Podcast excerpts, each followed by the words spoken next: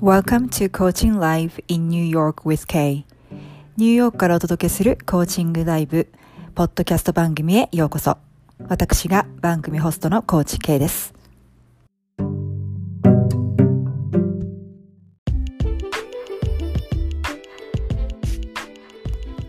Hi everyone, thanks for tuning in today. I just wanted to chime in and quickly introduce myself as well as what my podcast program is about.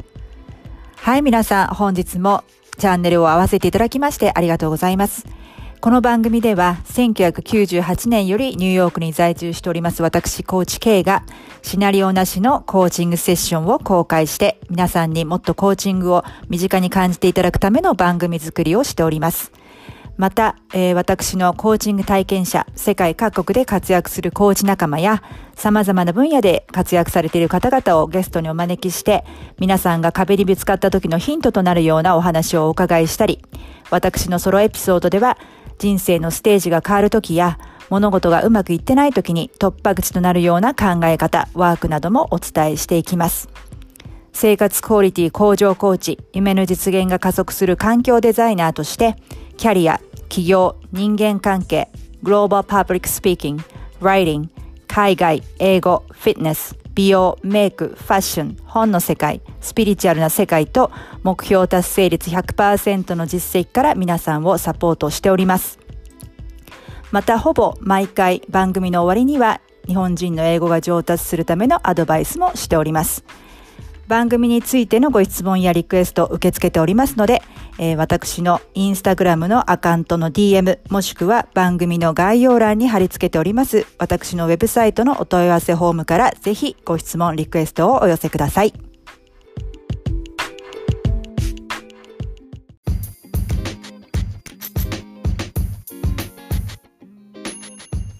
Hi everyone, welcome back to my podcast, Coaching Live in New York with Kay. So many of you may have heard that we have entered into the new era after last year's winter solstice. And in fact, some of you may have been experiencing the shift of your energy since. Um, after well, let's see. A few episodes ago, I shared my brand new awareness about oneness, and that's the type of consciousness where the whole universe is going. So today, I wanted to talk about how to shift your conscious awareness to oneness. Uh, where your consciousness should be facing on a daily basis and the things that you need to know in order to really uh, get it sit with you, such as how you can experiment and play your game and what kind of questions you need to ask yourself. はい、皆さん、こんにちは。えっ、ー、と、当時、去年の当時以降、まあ、新しい、えー、世界にあの、突入したってことを多くの方が聞いていらっしゃると思うんですよね。目覚めの、えー、ゲートをくぐってというようなこと。で、えっ、ー、と、実際に、あの、当時からご自身でそのエネルギーのシフトを感じていらっしゃる方も、えー、いるのかななんて思いますけれども、えー、去年ですね、インスタライブの、えっ、と、収録を編集したものを、ワンネスについての気づきについてあげてるんですけれども、まだの方はそちらの方を聞いていただきたいんですけれども、えっ、と、まあ、そのワンネスのコンシャス、意識っていうのが、これから、えー、宇宙全体が向かっていく方向であると。えー、なので今日はですね、またインスタライブのえー、録音を、あの、編集して、えー、編集したものをお届けしたいのですが、えー、当時の、ちょっと前に、去年の、あの、ライブしたものなんですけれども、えー、当時だけじゃなくて、これ以降、深く関わっていることで、とても重要なことなので、えー、今回こ、あの、公開することにしました。で、えー、日常生活の中で、その、コンシャスネス、えー、皆さんの意識をどういうふうに向けていけばいいのか、どのような方向に向けていけばいいのか、えー、本当にそれを腑に落ちる、えー、皆さんの腑に落ちるためには、実際に日常の中でどういった、まあ、実験をして、ゲームをしていけばいいのか、それから皆さんがどういうクエスチョンをリマインダーとして自分に投げかけていけばいいのか、などについてお話をしています。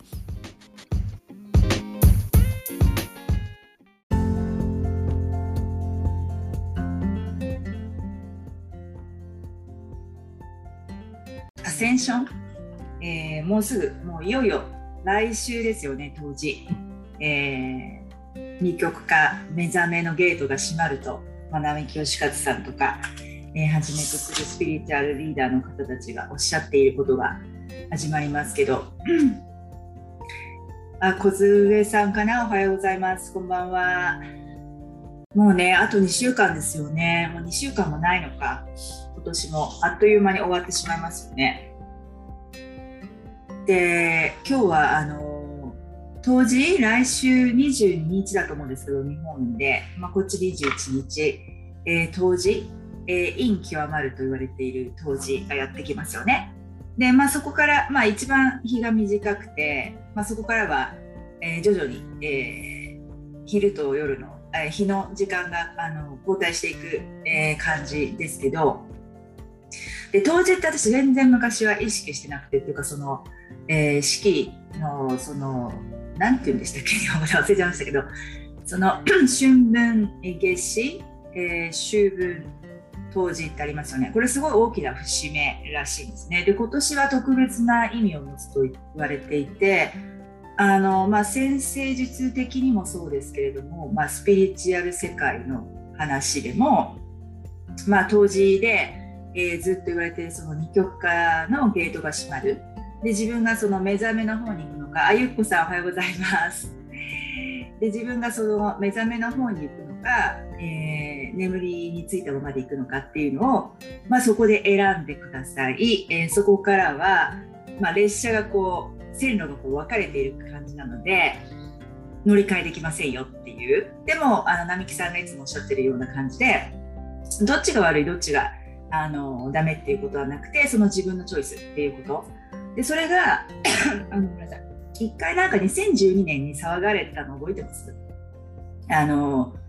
マヤ歴かなんかですかね、あの、アセンションが起こるって言って、で、私、その頃はまだ、まあ、徐々にこう、あのスピリチあのスピリチュアルのことは興味があったんだけど今ほど全然いろんな知識がなくてただたまたま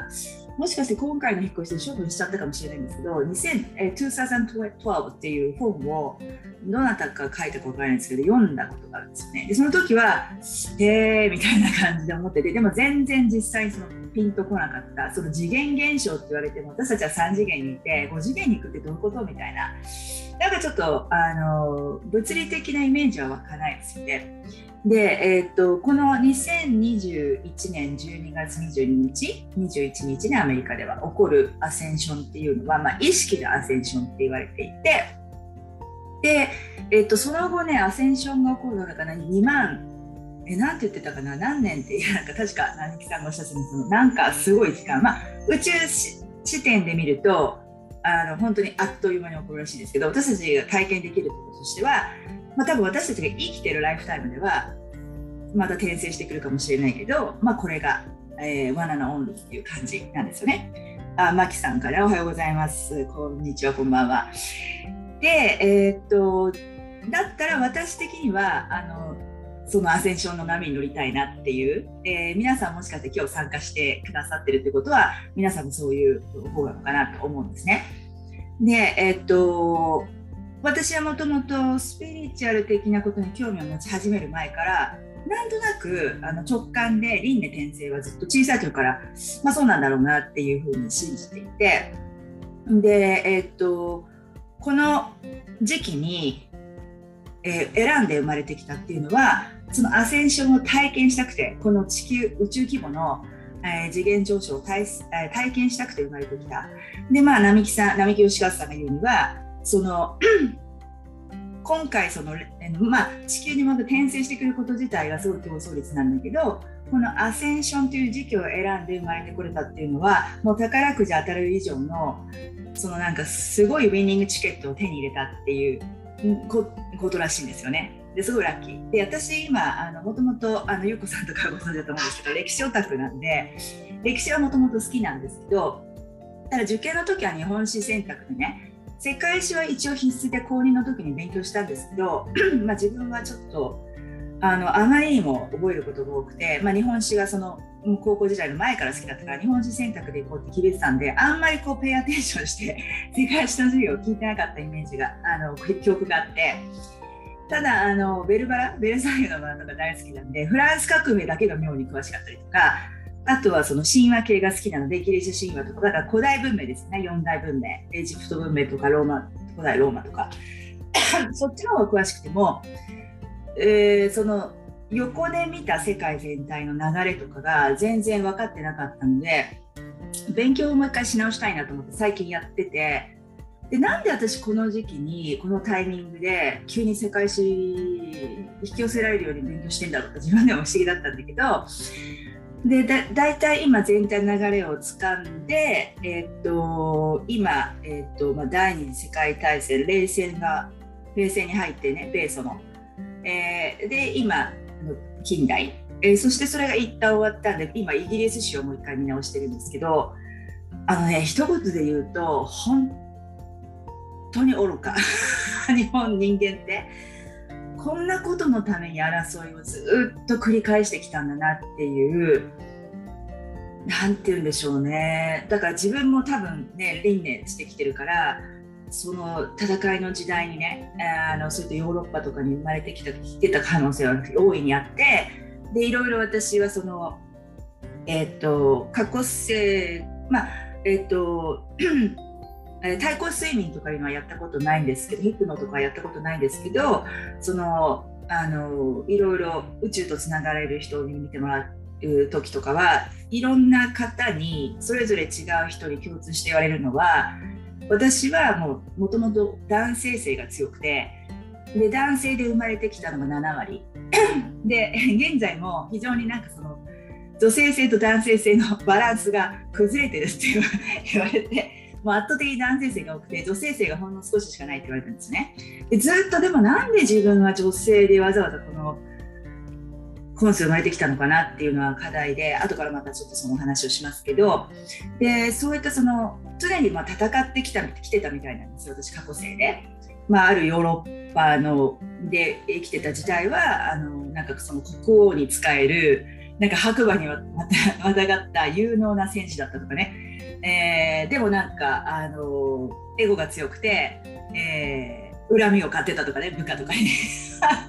なんかそういうこと言われてあなんかでもちょっと思い当たる節があるなっていうかそのなんかピンときちゃうってところがすごく自分でも笑っちゃったんですけどまあそうだったんだろうなみたいな。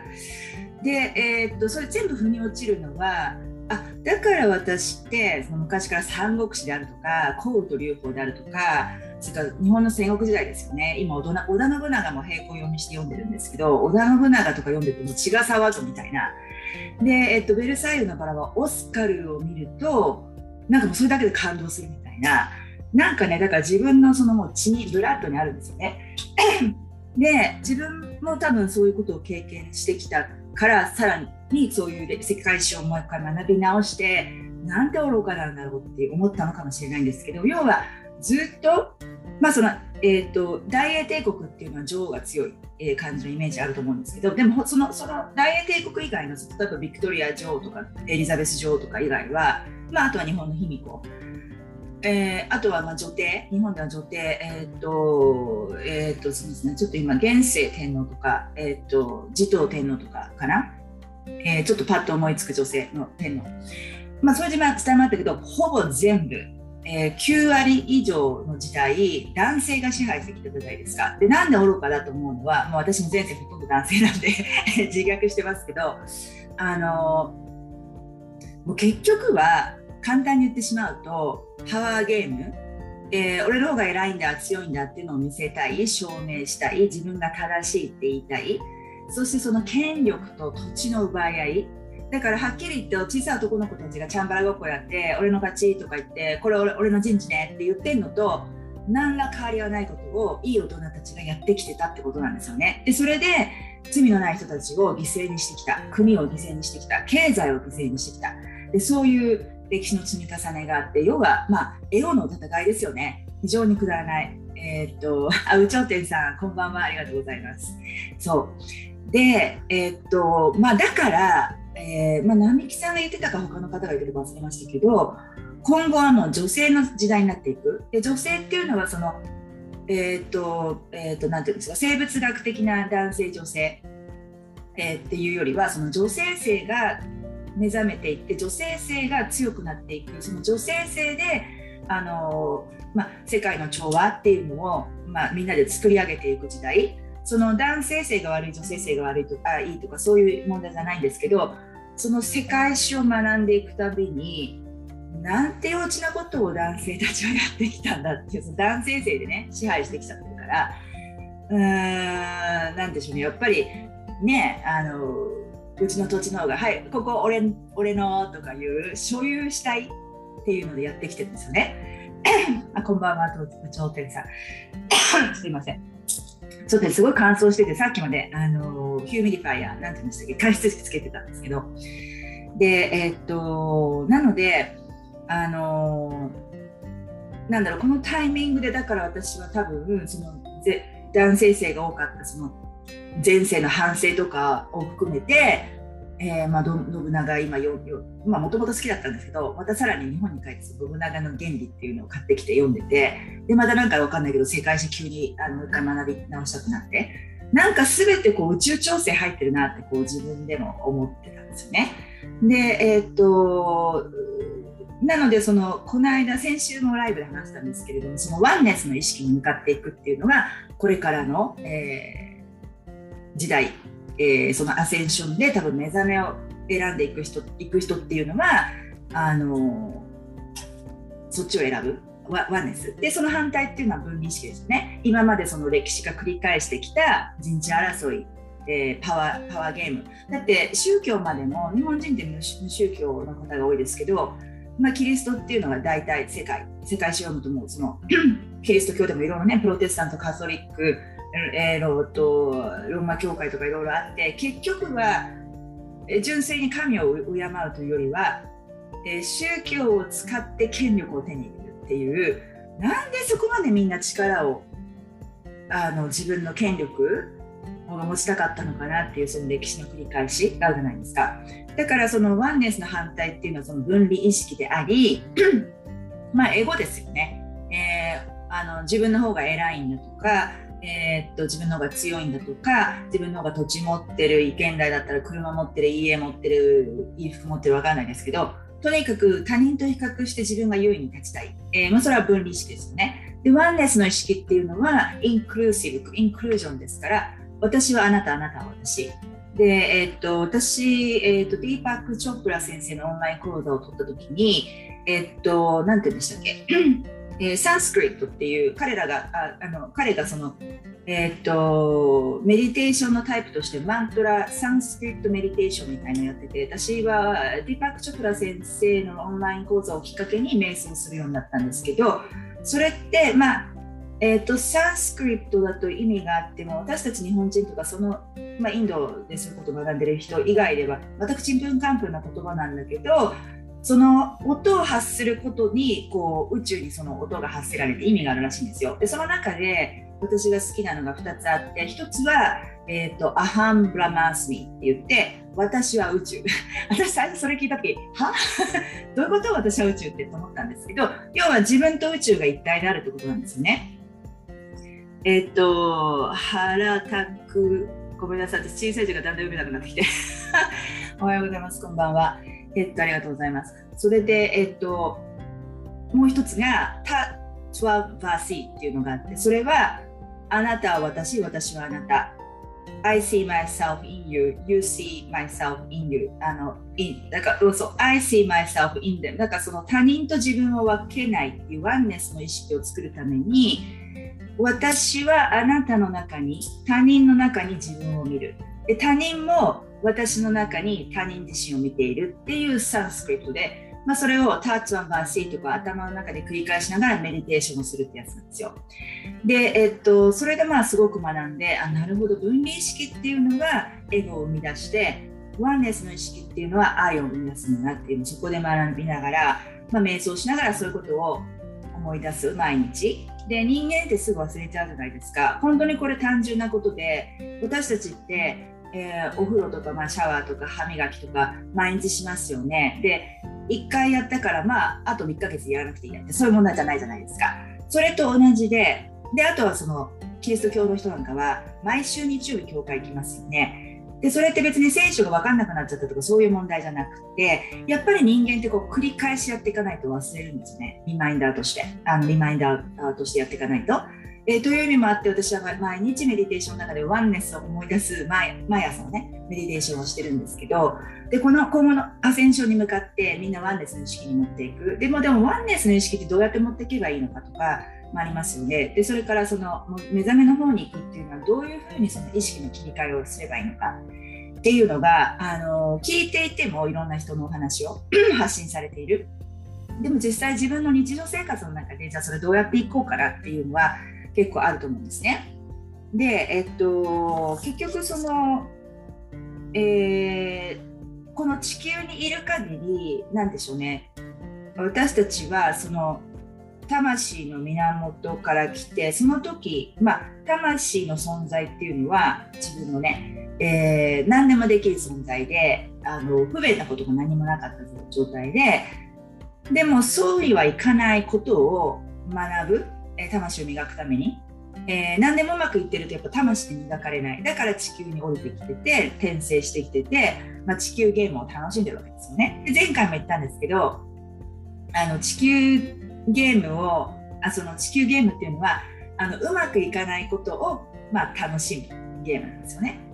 うん、で、えー、っとだからうまくいってないっていうのはあの実は魂的にはあの喜んでる状態なわけなんですよ。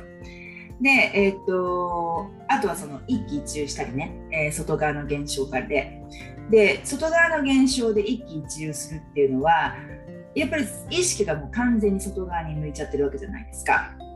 でやっぱり意識を向けるの内内側にしていく。でそれがまあ意識のシフトでありそういう、まあ、生き方を意識していくっていうのが、えー、とこのアセンション以降必要かなと思っていて。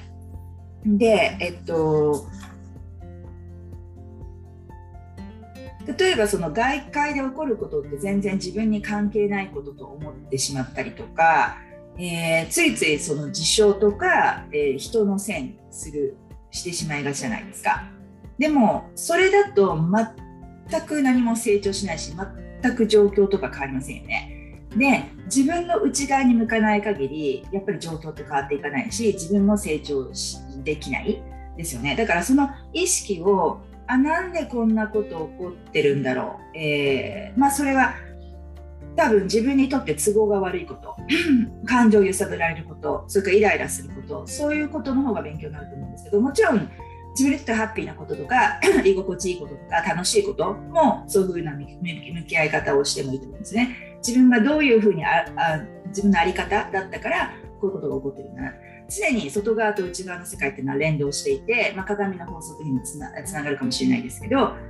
常に外界で起こってるっていうのは起こっていることっていうのは、えー、皆さんが認めたくても認めたくなくても 絶対内側の反映なんですねでそれは集合意識の場合もありますニューヨークではね、全員ワクチンマンデトリーとかそういうなんかこう、あの、すごいことが起こってますけど、それはね、ニューヨークの集合意識なんですよね。で、このコロナが起きた起きたってこともやっぱり集合意識なんですよね。で、えっと、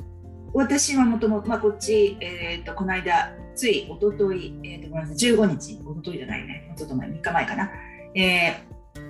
あのニューヨーク23周年記念だったんですね。でこっちに23周年3年いてもあのルーツは日本ですよね。でこうさっきの話もその世界史をずっと学んできててでさらに思ったのは日本ってもちろん日本の、えー、犯した、えー、歴史歴史上の罪も重いですけど、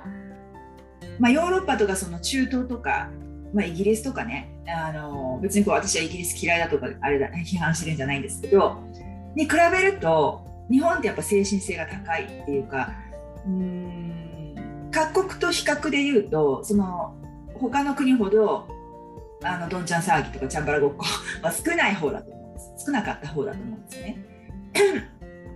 で、えー、だから日本人に生まれて日本に生まれてきたこと自体がさらにそのアセンションのチケットを手にしたこと以上にもっと多分あのウィニング確率がもう少ない中を勝ち取ってきたと思うんですよだから私たちは日本人として日本で生まれてきたっていうことにも意味があって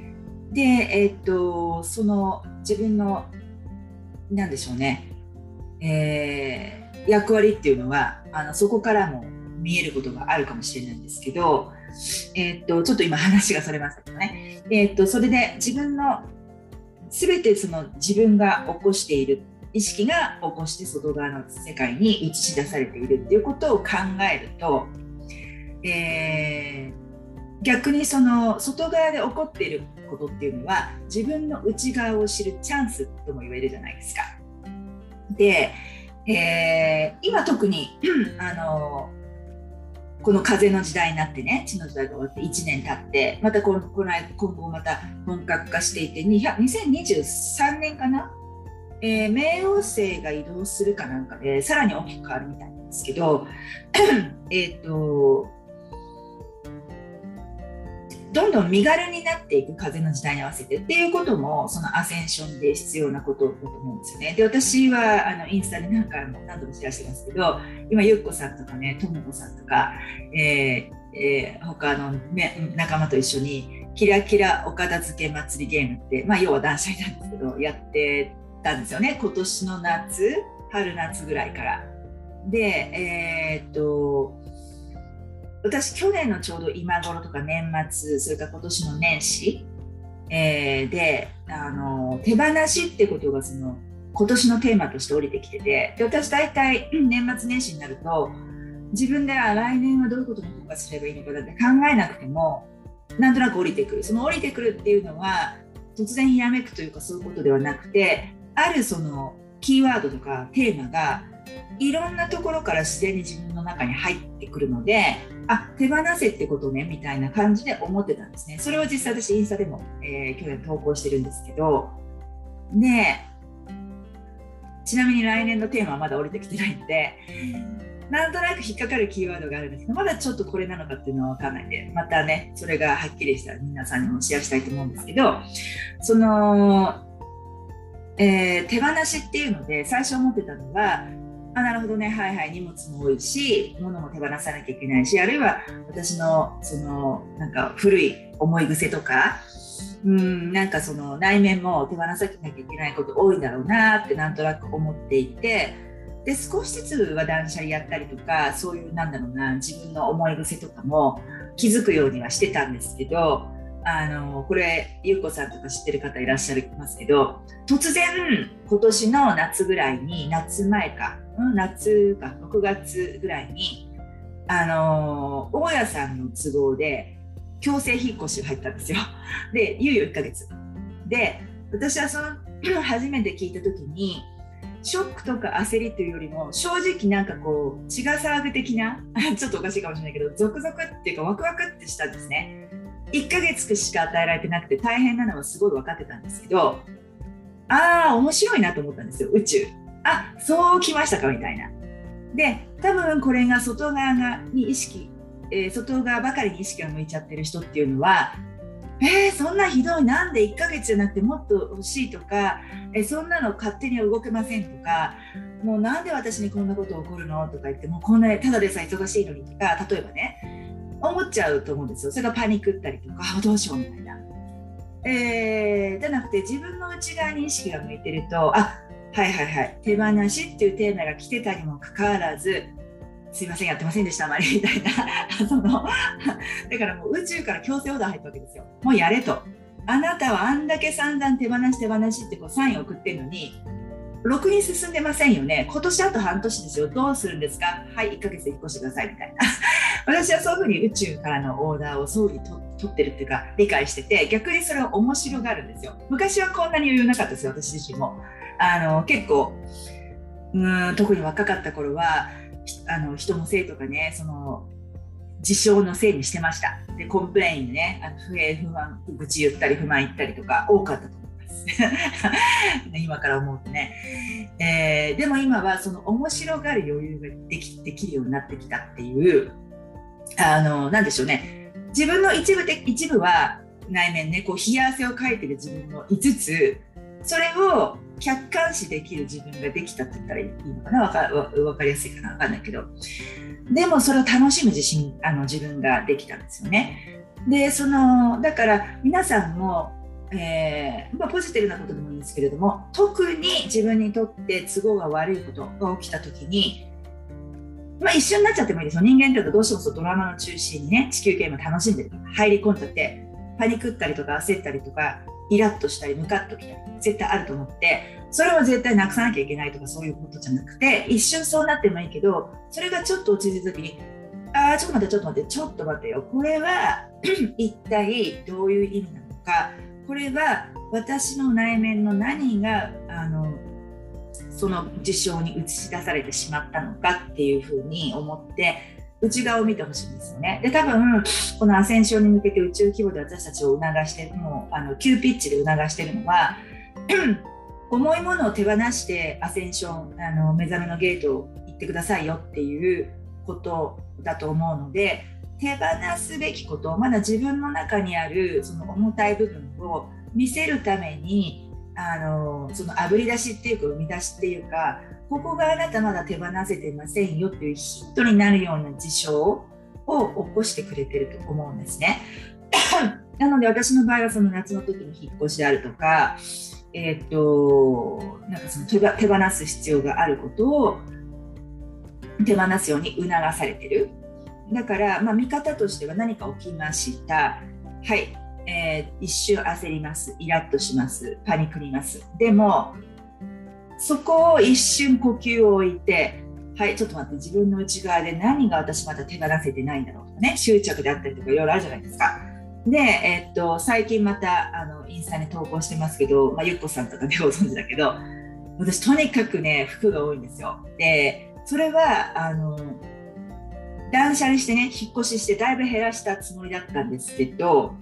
自分の中その自分でなんかこう説得勝手にさせるのはあ自分はファッションが好きでファッションが趣味でファッションが趣味なんだから趣味の分野ではたくさん持ってていいじゃんみたいな感じで引っ越す時ねはっきり言って服と本だけで床が抜けるんじゃないかっていうぐらい多かったんですよ。で本もね私デジタルじゃなくて紙が好きなんですよねやっぱり。だけどもうあちこちに溢れてた本を一応なんかこう結構もうすごい私のセオリーというね高い本棚があってその本棚に一応収まるまでに収まったんですね、えー、前はいろんな他のところに、まあ、ナイトテーブルに積んであったり床に積んであったりいろんなところに積んであったものを本棚に一応収めるには収めてきましたでも洋服に関しては多少捨てたもののすごくまだあの重くてえっ、ー、と、大きなベッドルームにクローゼットが、ちょっと後ろ、その茶色い扉見えるの分かりますかね？あそこがクローゼットになってて、で、こう、すごい太いパイプがこうあって、そこにまハンガーでかけていって、で、ハンガーだかけられない服ってあるじゃないですか。それは全部そのボックスっていうか、ドロワー式の引き出しになってるやつ、重ねられるやつを、12、えー、ドロワー入れてて、それを季節ごとに開けたりしてたんですね。でもハンガーの部分のかかってる服が重すぎてなんとパイプが折れたんです。そんなの見たことあります？皆さん。洋服かけるパイプが折れるんですよ。服の重さで。ででそれがあのちょうど私日本に帰国したのが10月の半ば前ぐらいで1ヶ月いたんですね。でその帰る直前にガサンと落ちたんですよ折れて。でも私帰国準備ですごく忙しかったからもう時間ない。もうすごいショックだったんですけどもう時間ないわと思って。そのままほっといてきて帰ってきた時にもう日本でもねずっとこの辺にああれやんなきゃ I have to deal with that って言ったらああやんなきゃいけないと思ってこう憂鬱だったんですよ服減らさなきゃいけない。でなんか親とかに母母とかにもね妹とかにも相談したりして母とかは気前がいいから全部捨てちゃえばいい。いや全部捨てる勇気はさすが私ないなと思って。また最初からゆっこさん折れたのにはびっくりそうなんですよ。本当に服が重くて。で特にニューヨークって四季があって冬がとにかく長いんですよ。1年の半分冬みたいなもんでねもう10月ぐらいから寒くなるし。だから冬服重いじゃないですか言い訳なんですけど。だからそれもあると思うしそもそも服が多かった。で、えー、それでね私今ここにない。あ山下秀子さんってこの断捨離。もともとあのライブだと字が逆になっちゃってると思うんですけど。お母さんの話。そうなんです。うちのお母さん気前よくね。で山下秀子さんってもともとその断捨離っていうこの言葉をね断捨離をどっかの言葉からこうね足して作られた方。もうこの方のね動画を見たり本を読んだりしてモチベーションを上げながらやったんですけどこれは日本でオーダーして日本でも勉強予習してきたんですけど。で、えっと、そのね、うちの母はもともと気前が良くて、うちの母もファッション好きなんですよ。でもなんかもう、あの私と妹が生まれてからは、あのまあ、いろんな日本のお母さんってそういうもんだなとは思うんですけど、自分の服よりもやっぱ子供の服、えー、子供にあの綺麗な服を着させてそれがハッピーみたいなお母さんだったんででもその自分の母はおしゃれなセンスをあの伝授してくれたっていうかなんだろうなあの服の選び方とか組み合わせ方とかどういう服がいいとか全部私母からでで母がおしゃれで母の兄弟男性女性全員おしゃれなんですよ。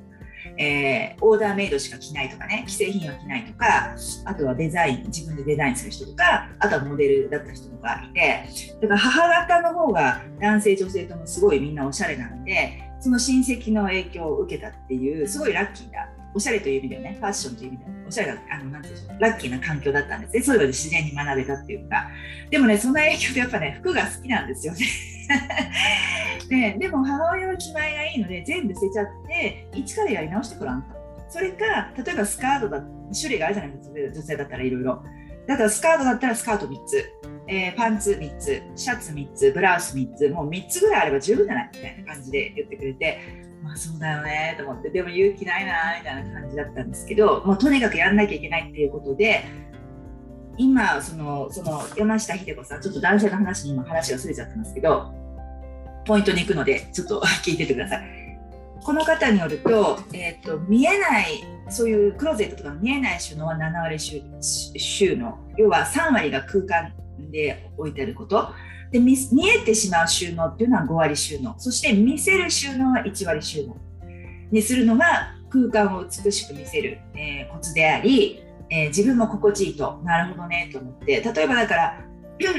あの例えば秋葉原とかね分かるんですけどその 安い電化製品のお店とかあとは松本清とか行くと商品が所狭しにびっしり並んでるじゃないですか。ああいうのと例えば高級ブティック行くと空間を贅沢に使って1品だけ置いてあるとかあるじゃないですか。そういう比較で分かりやすいと思うんですがあると思うんですよね。なるほどなと思って私のクローゼットははっきり言って150%収納ぐらいでハンガーにかけてあってもどこに何がかかってるのか見えないぐらいでハンガーから取り出すのも結構体力いるんですよ。こうやってギューってこうこうやってやってこうまず取ってハンガーにせっかくかけてるのに出したらしわくちゃみたいな。ねそういうなんかちょっとクレイジーな感じになってで落ちた時にパイプがね折れて。あそれでまたね私はねあもうどうしてこのね日本帰国前の忙しい時になんでこんなこと起こるかな。せっかく引っ越ししていろいろ片付いてきてね家も整ってきたのにまたここ一からなしかっていう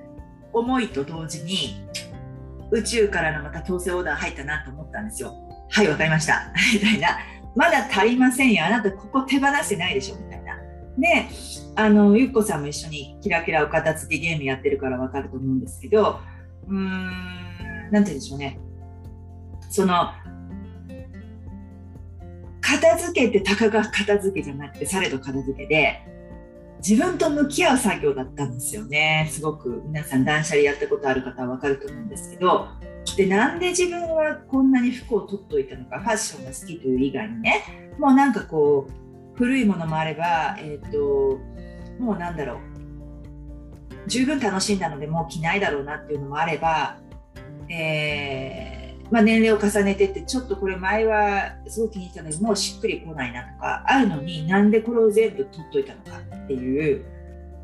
うんなんかそういうことを向き合いながら片付けていったんですよ。で先週かな？先週もあの私週末結構平日めちゃくちゃ忙しくて、まあ、フルタイムの仕事と自分のビジネス両方やったりとか家のことがあったりとかちょっと週末は休みたいなって、まあ、インスタライブを土曜日にやって日曜日の朝ぐらいはゆっくり入れたいなと思ったら大家さんから 朝電話かかってきてそうに私に言ってなかったのに大家さん私に最初月曜日に来るって言ってたの日曜日に。であの、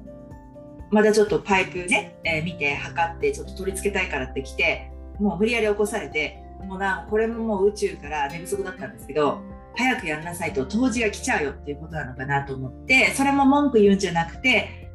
この自分で自分の不都合なことが起こってる外側の現象は私に何を手放せって言ってるのかなっていうふうに考えたんですね。なので皆さんもそういう感じで考えていってどんどん自分を手放の中の不要なものを手放していく手放していく手放していく手放していく。でやっと今ねあの先週のインスタストーリーズも上げたんですけどやっと多分断捨離やってる方からしたら甘いってまだまだ言われると思うんですけどでも自分的にはこんなにクローゼットに何がかかってるのか見えてしわくしゃにならないで取り出せる。なんてストレスフリーなんだろうと思ってで結局その13ガラのゴミ袋89袋ぐらい全部服です。でもまだ部屋着とか靴下とか下着類はやってないので今週末それ全部終わらせたいなと思っててあとその下に積んであった引き出しの部分も断捨離したのでまだまだ甘いんですけどとりあえず当時までっていうところでここでもそうだねハンガーの部分は 100%10 割。でまだまだだけど箱の部分はまあ8割ぐらいになったかなっていう8割収納、まあ、自分としては本当上出来だなと思ってでえー、っとその宇宙ってね本当に親切なんですけどそういうふうに私たちが気づかないところを見させてくれる。要特に私みたいに頑固にそうじゃない、えー、自分その、えー、起こってる事実をデナイアルというか否定する。いやいやいやそんなことないと思って見ないふりしたりとか、えー、自分でいいように都合のいいように自分に言い訳して納得させたりとかして避けて通ってしまってるっていうのがあったりとかして。でえ、っとそうすると宇宙って気づくまでやってきて最後は私に起こった現象のように全部強制手段なんですよ。ここまでやらないとやらないとあなた動かないわよねっていうことで。本当に宇宙って真実で、うん、でそういうことが起こる。であのこのアセンションに向けてそれがアセンションの後も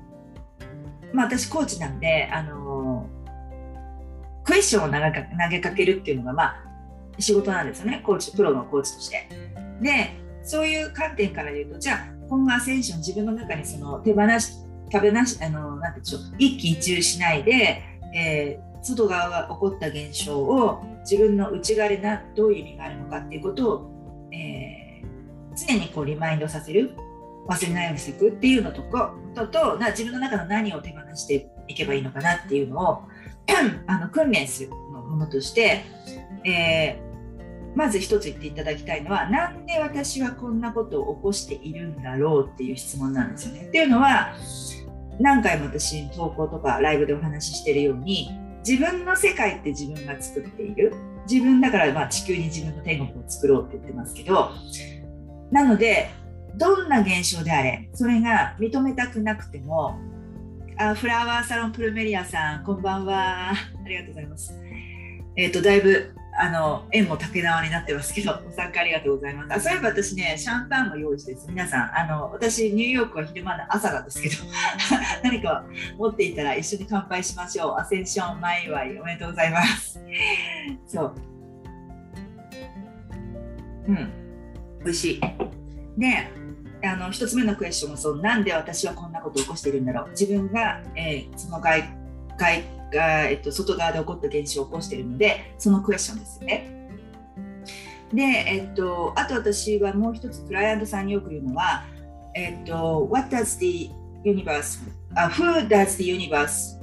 want me to become? だから宇宙はどんな自分になれと言ってきてるのかっていうことですよね。えー、どんな人間になる必要があるかどういうあり方である必要があるのかっていうのが宇宙が要求しているのかっていうのを考えてみるっていうことですよね。であとはああの What is it that the universe asking me to do? じゃ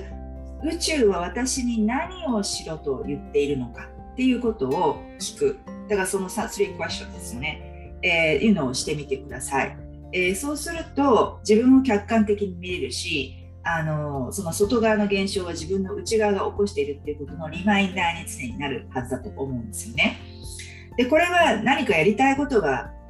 あ分からないとか好きなことが分からないっていう人にもえあの対し人にとってもグッドクエスチョンだと思います。えー、宇宙は私に何をしてほしいのか要は私たちって神様のお手伝いをしてるするっていうのが何て言うんでしょうねワンネスで生きるっていうことだと思うんですよね。で、えー、神様の仕事のお手伝いっていうのはやっぱり愛愛に基づいたお手伝いっていうことなんですよね。だから私は今神様に何をされしてほしいって言われてるのかどんな手伝いをしてほしいって言われてるのか、えー、っていう質問。それからそれと私はなぜこんなことを今起こしてるのかっていうふうに内側を見る。そして何を宇宙は私にさらに手放せって言ってるのかっていうのをずっと keep asking yourself question していくっていうことだと思うんですね。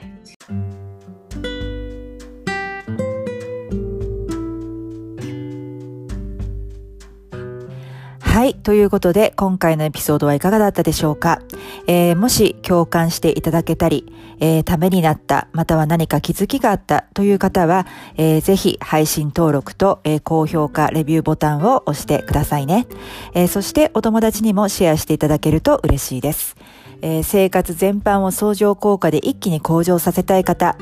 特定のエリアの目標を必ず達成したい方、現状を変えたい方、毎日を今より楽しく生きたいけれども、どこから始めたらよいかわからない方、えー、私、高知系と二輪三脚で一緒に新しい景色を見に行きませんか？えー、無料体験セッションのお申し込みは、えー、番組の概要欄に、えー、リンクを載せておりますので、えぜひそちらをご覧ください。えそして今、え自分らしく生きる7つの秘訣の無料冊子もプレゼントしております。えそちらも合わせて、え番組の概要欄をご覧ください。えそれではまた、ポッドキャストでお会いいたしましょう。コーチ K でした。Thank you so much for stopping by and sticking to the end of the show today. I hope you really enjoyed today's episode and come back and see me again in another episode. I can't wait to see you then. Bye.